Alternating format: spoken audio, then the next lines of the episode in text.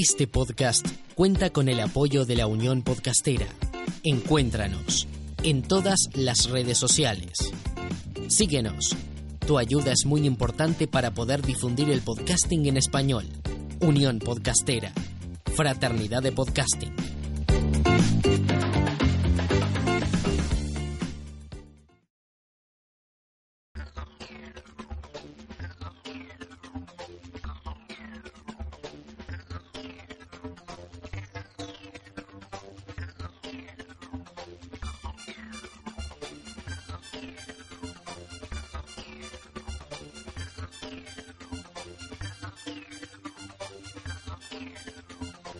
Hola, ¿qué tal? Sean bienvenidos a Neosci Linux Podcast. Mi nombre es Natalia Garrido y mi blog es www.neoscilinux.com.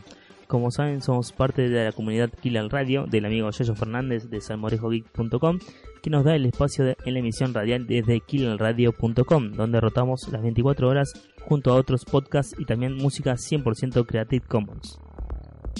Me pueden contactar a través de las redes sociales, en Twitter como arroba neoscilinux, en Facebook como facebook.com barra neoscilinux y en nuestro canal de Telegram arroba neoscilinux. Comenzamos el podcast.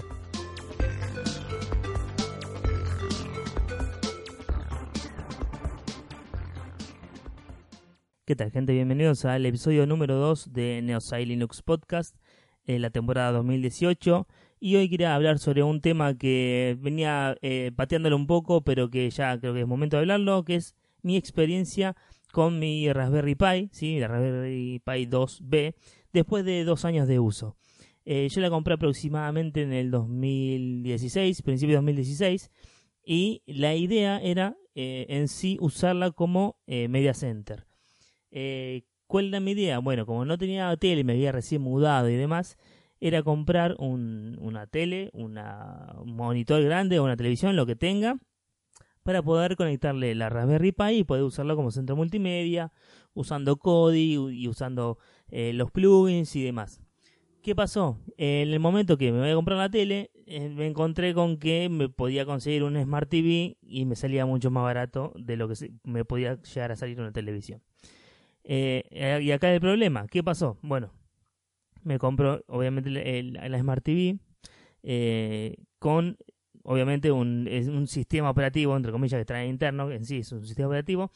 Y eh, como trae ya aplicaciones para ver contenido multimedia, conectarse a internet, tanto Wi-Fi como Ethernet y demás, medio como que no veía que, eh, que me podía servir la Raspberry Pi, no, no, le encontraba sentido. Pero bueno, igualmente me decidí a comprarla eh, y bastante cara, la verdad.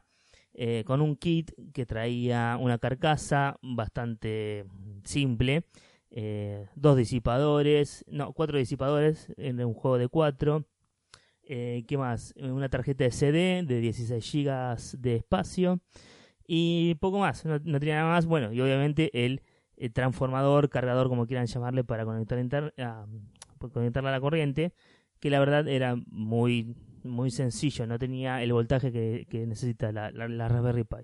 Pero igualmente la conecté con todo eso, le puse los disipadores por las dudas, porque no tenía idea cuánto podía llegar a calentar. Mi, mi mayor miedo era de que eh, se quemara, de que tanto calor, que levantara calor, que esté las 24 horas prendida, eh, los, los, los 365 días del año eh, se pueda llegar a quemar. Y la verdad empecé a buscar, empecé a preguntar a gente que tenía de hace mucho tiempo la máquina y demás. Y me dijeron, no, no te, te hagas problema, está para eso, está para que eh, pueda aguantar, no tanto el calor, si bien levanta temperatura, pero no puede eh, aguantar tanta temperatura. Sí, no hay problema de que esté todo el tiempo prendida. Así que bueno, la compré. Después de que la seteé todo, me bajé a Raspbian para poder instalarla y demás. La, la configuro, lo tengo ahí y, y digo, ¿qué hago? Bueno, hagamos dos cosas. Eh, voy a hacer un centro multimedia para ver qué onda, ver cómo, cómo funciona y demás. Y con otra tarjeta SD más pequeña, una micro SD, me voy a armar una, eh, con Emulation Station, me voy a armar un, una plataforma de juegos, ¿sí? de emuladores, de retro gaming. Bueno, hago eso en la plataforma de juegos, me anda perfectamente, incluso ahora todavía la tengo, hace como un año que no la actualizo y la debería actualizar a ver si, si me sigue andando. ¿Por qué? Porque acá viene el problema. Eh, hacer tan caro con tan cara la, Raspberry Pi acá en Argentina, si bien afuera sale 25 dólares o un kit lo puedes conseguir por 30 dólares, 30 euros o 35 euros como mucho, que te trae varias cosas, la verdad que en Argentina es bastante caro. Y la verdad me encantaría tener tres Raspberry Pi. ¿Por qué? Porque yo en mi, en mi Raspberry, a lo largo de estos dos años, no solo tengo un centro multimedia, sino que tengo incluso un, servidor web, tengo bots de Telegram corriendo constantemente que están prendidos las 24 horas. Está, también tengo eh, un servidor torrent al cual yo puedo acceder desde cualquier lugar del planeta porque tengo una dirección web. Accedo a ese eh, servidor torrent, le encargo un torrent y que entra a descargar en casa. Entonces se descarga en un disco externo que tengo conectado a la Raspberry Pi, se descarga en casa y yo cuando llegue a casa o si estoy afuera o lo que sea, directamente llego a mi casa y tengo el contenido descargado. Bueno, eso eh, lo puedo hacer, pero tengo una sola. Es muy difícil llegar a tener, no es muy difícil, porque la verdad es que tiene plata lo puede, la puede comprar, no, no hay problema con eso. Pero son bastante caras para cosas que son bastante simples. Eso, eso la verdad lo podría conseguir con una PC medianamente decente, sí, no digo vieja, pero con una PC eh, que no sea tan nueva, puedo llegar a, tener todo eso. Eh, ¿qué, cuál es la contra de tener una PC así con todas esas cosas? El consumo de energía. Obviamente te va a, consumir más energía una PC que está prendida las 24 horas, los 365 días del año, que una Raspberry Pi que no consume casi nada. Entonces, bueno, por ese lado me vi eh, en que tenía un punto bastante a favor. Eh, lo, de, lo, bueno de todo esto es que eh, andaba perfectamente, ¿sí?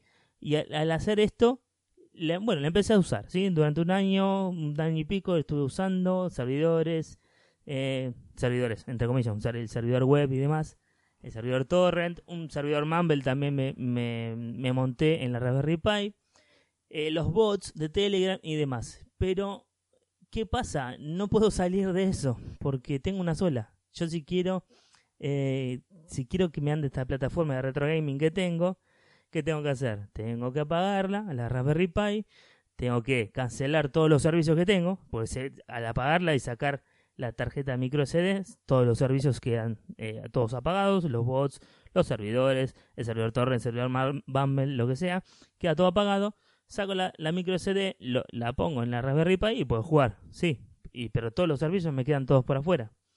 Así que eh, está, o sea, la Raspberry Pi es un elemento genial, es espectacular para aprender, para aprender a programar, para hacer un montón de cosas, pero es justamente para eso, es para aprender, ¿sí? A mí me encanta tenerla porque puedo hacer un montón de cosas, incluso puedo eh, guardarme estados ¿sí? de cómo está ahora eh, eh, el sistema, entonces como me, me, los guardo a, no sé, febrero de 2018, y si en algún momento en el futuro rompo todo el sistema, bueno, me cargo la ISO que, que me guardé antes y vuelvo a un, a un punto de, digamos, de restauración que tenía, entonces no, no pierdo todo lo que tenía hecho yo. Pero el tema es que, bueno, eh, es un tema, es un problema no darle eh, no sacarle suficientemente jugo, porque eso es lo que yo estoy sintiendo. No le puedo estar, no estoy sacando el jugo que realmente la Raspberry Pi se le puede sacar. No sé de robótica, no sé de electrónica, y ahí creo que es un punto débil que tengo, porque eh, está también, creo para mí, no sé, no sé qué piensan ustedes, pero para mí el 60% del el proyecto, digamos, de la idea de una Raspberry Pi, eh, para mí está apuntado a eso, a la robótica, a la domótica, eh, hacer cosas con varias Raspberry Pi a la vez, no sé, un clúster de 4, de 6 o de 40 como se ve en YouTube, de 40 Raspberry Pi todas conectadas. Y la verdad, eh, creo que no estoy sacando el jugo necesario que, que debería sacarle. Eh, si bien tengo una buena conexión a internet, que podría hacer bastantes cosas, por ejemplo, el servidor Mumble, a pesar de ser un servidor totalmente eh, chico, porque es no, aguanta más de 20 conexiones, porque yo lo limité hasta ahí. Funciona perfecto, sea de donde sea que te conectes, funciona, nos podemos escuchar, podemos hablar y funciona excelente. pero es un, un problema que no le estoy sacando el jugo necesario. Así que bueno, estoy tratando de ver si puedo, no sé, conseguir otra o empezar a aprender, a leer algunos libros de, domótica, de robótica, a poder hacer algo. Si bien, bueno, tendría que estar usando esta misma Raspberry Pi, ese, eso sería también un problema. Por eso, eh, el, que, el que pueda, el que quiera aprender, que esté afuera de Argentina, acá, acá es casi imposible eh, que trate de comprarse la, la, plaquita porque es espectacular. Ahora me preguntan, ¿qué, ¿qué modelo se pueden comprar? ¿2B, 3B, lo que sea? Bueno, el 3B es muy bueno porque incluso tiene Wi-Fi y Bluetooth incorporado. No sé cómo es bien, si es muy bueno el Wi-Fi y el Bluetooth, no, lo sé porque no lo probé, no conozco de eso, pero la 2B iría igual de bien. Ahora, si están a 5 dólares de diferencia, a 6 euros de diferencia, 5 euros de diferencia, no, la 3B sin duda yo la compraría. Eh, y después hay un tema con que si es de China, si es de, de, de UK, creo que, o, sea, se supone que el, el, fabricante original es de UK, ¿sí? del Reino Unido, pero la de China anda perfectamente. No me acuerdo cuál es la mía, creo que la de UK, porque la pedí eh, específicamente. Pero anda, cualquiera, perfecto. Y si quieren ampliarse a, este universo de placas de, de arquitectura ARM, bueno, se pueden ir a Orange Pi, creo que hay otro que se llama Banana Pi, eh, bueno, que hay incluso son un poquito más grandes y traen muchísimas más cosas por casi el mismo precio o un poquito menos incluso, ¿eh? Eh, no quiere decir que Raspberry Pi sea lo mejor ni sea lo, lo sublime, porque hay otros que hay otros proyectos que también funcionan muy bien.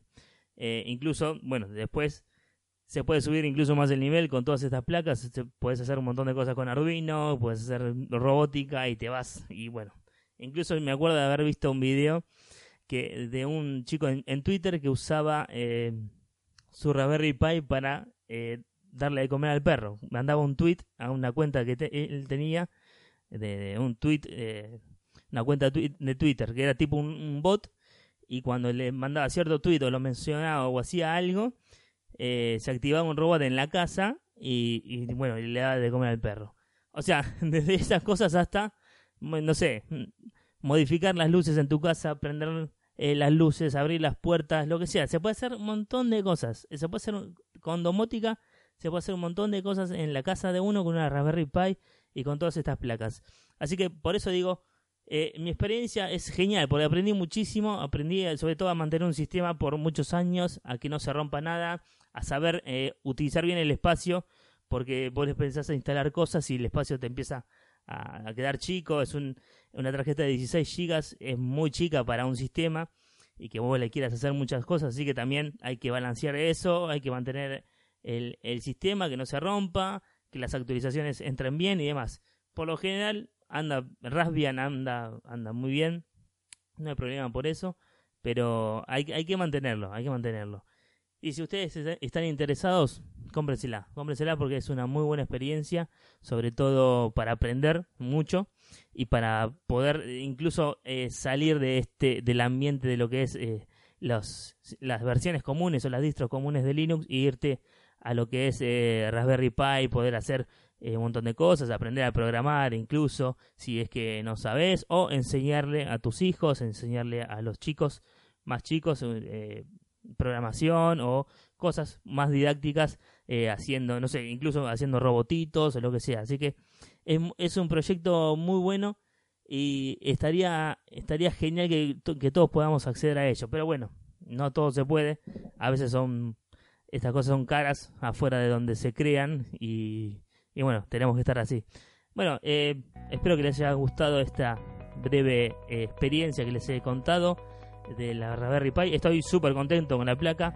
Sé que me falta sacarle muchísimo más jugo. Así que quiero tratar de volver a escribir en el blog sobre las cosas que estaba haciendo. Eh, me acuerdo de haber, haber escrito sobre cómo creé el servidor torrent, el servicio de Dataplicity también, cómo se, cómo se ejecuta en la Raspberry Pi, que ahora mismo estoy usando para poder acceder desde afuera y demás. Eh, así que eh, es un muy buen proyecto personal que uno puede tener eh, comprar una placa y armarse incluso, no sé, una máquina arcade y bueno, o un robot o lo que sea. Así que sería muy bueno que, que lo puedan hacer, ¿sí? Como siempre me pueden seguir en las redes sociales, en Twitter somos arroba neosailinux, en Telegram arroba neoranger, me buscan. Y tenemos también el canal de Telegram arroba neosailinux.